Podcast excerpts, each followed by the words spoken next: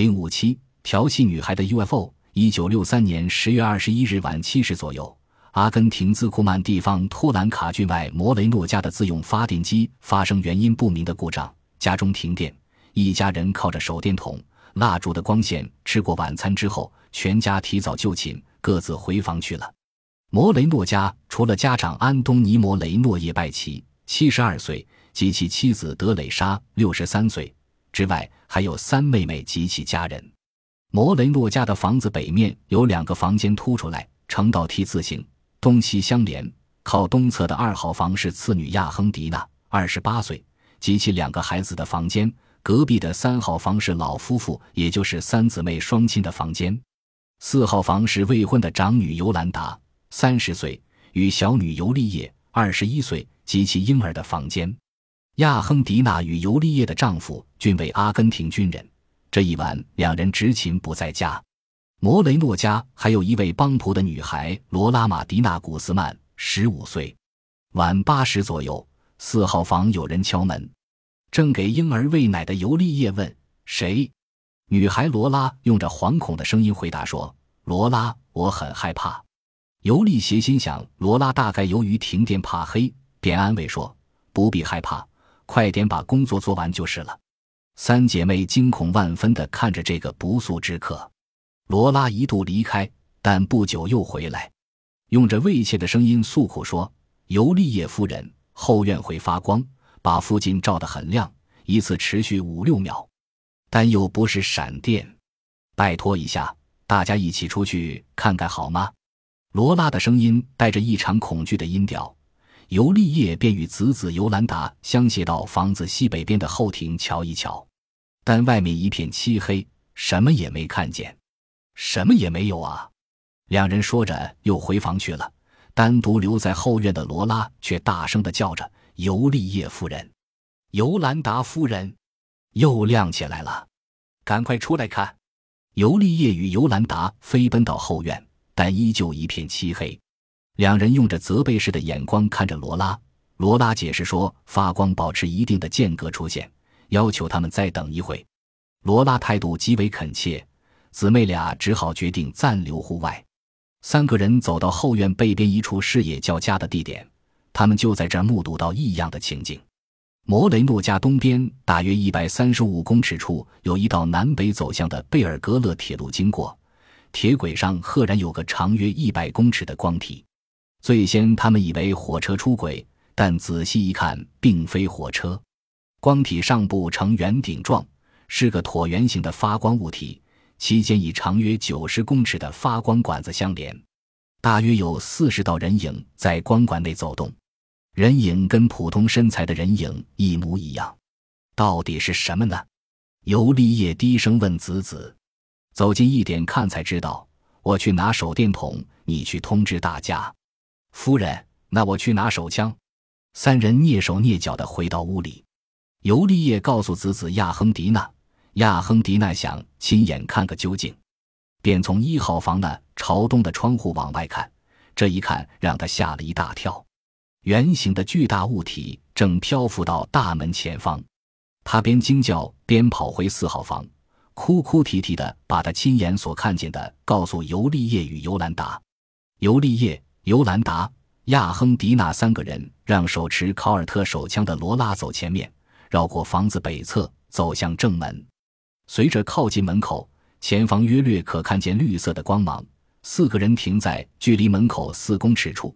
尤利叶用手电筒对着大门照射，门外的空中竟浮着一个直径十公尺左右的蝶形物体。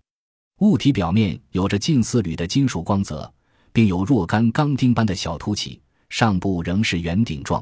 物体的边缘部共有六个长约六十公分、宽约九十公分的小窗口，看颜色还会变。尤兰达紧张地说：“小窗内的颜色宛如走马灯一般不停地变色，因此窗口看起来好像沿着物体周围在旋转一般，速度逐渐加快，最后整个边缘部变成犹如橘红色的袋子，而且嗡嗡作响的机械声也逐渐提高。”笼罩物体下部的白雾也逐渐变浓，下部放出硫磺般呛鼻的恶臭。四个人都看得发呆，不料怪物体突然放出强劲的热风，三个人都被刮倒在地。由于这个冲击，他们才警觉起来。紧接着，他们的心中涌起一种极为恐惧的感觉。四个人连忙站起来，拼命跑回家。尤利叶与尤兰达被热风吹到的脸与手感到阵阵刺痛，而首当其冲的罗拉脸、手、脚等处严重灼伤，连头发、眉毛都烧焦了。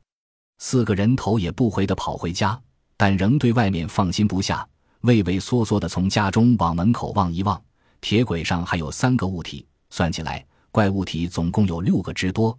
每一个怪物体的外观与形状都相同，而门口那个物体看起来比其他五个大。白雾笼罩整个物体，最后变成略带白色的橘红色云雾。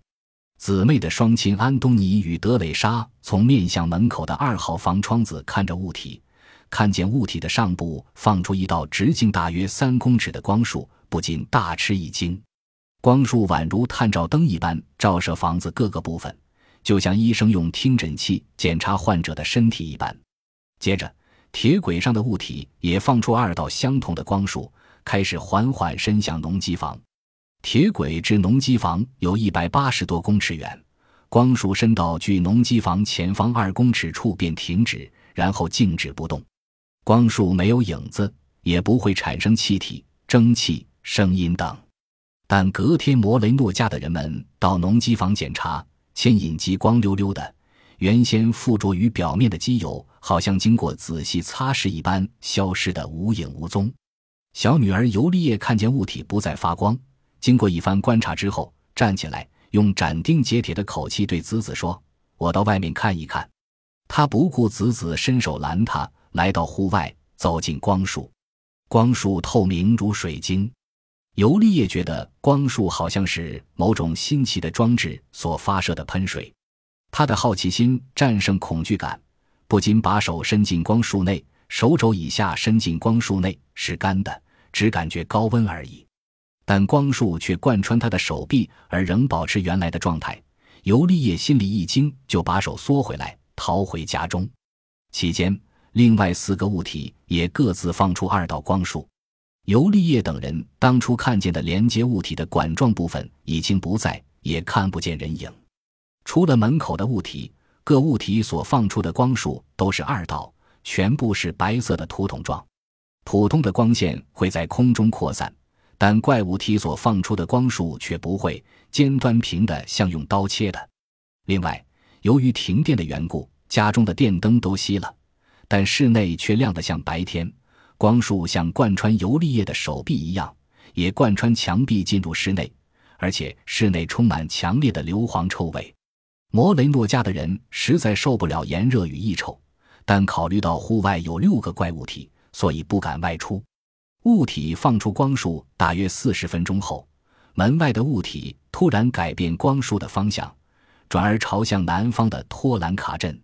光束开始缓缓伸向三公里外的城镇，其尖端大约十五分钟后伸抵镇外，然后光束一度朝上，接着转一百八十度朝北，但随即开始后缩，最后全部缩入物体内部。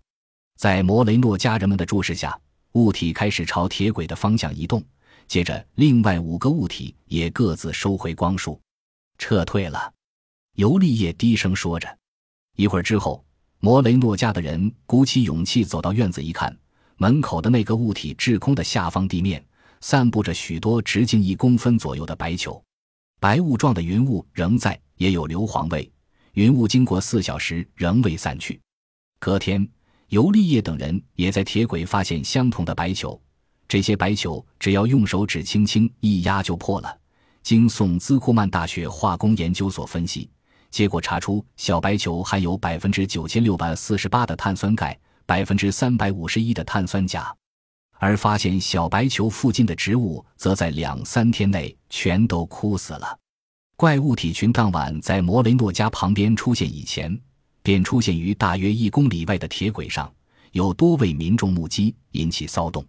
有位新闻记者通过警方获悉摩雷诺家的事件，他认为属于同一批怪物体群。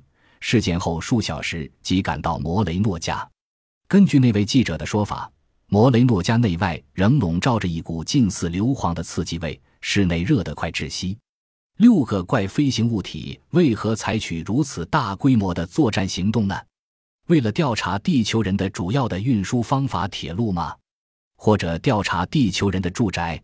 尤利叶等人看见铁轨上的光体内有将近四十道人影来回走动。难道为了调查非军事设施的铁路住宅，有必要动用如此之多的人力与多达六架的编队？以摩雷诺加为对象而行动的怪飞行物体群？表面上好像在进行调查，但却带有浓厚的演戏色彩。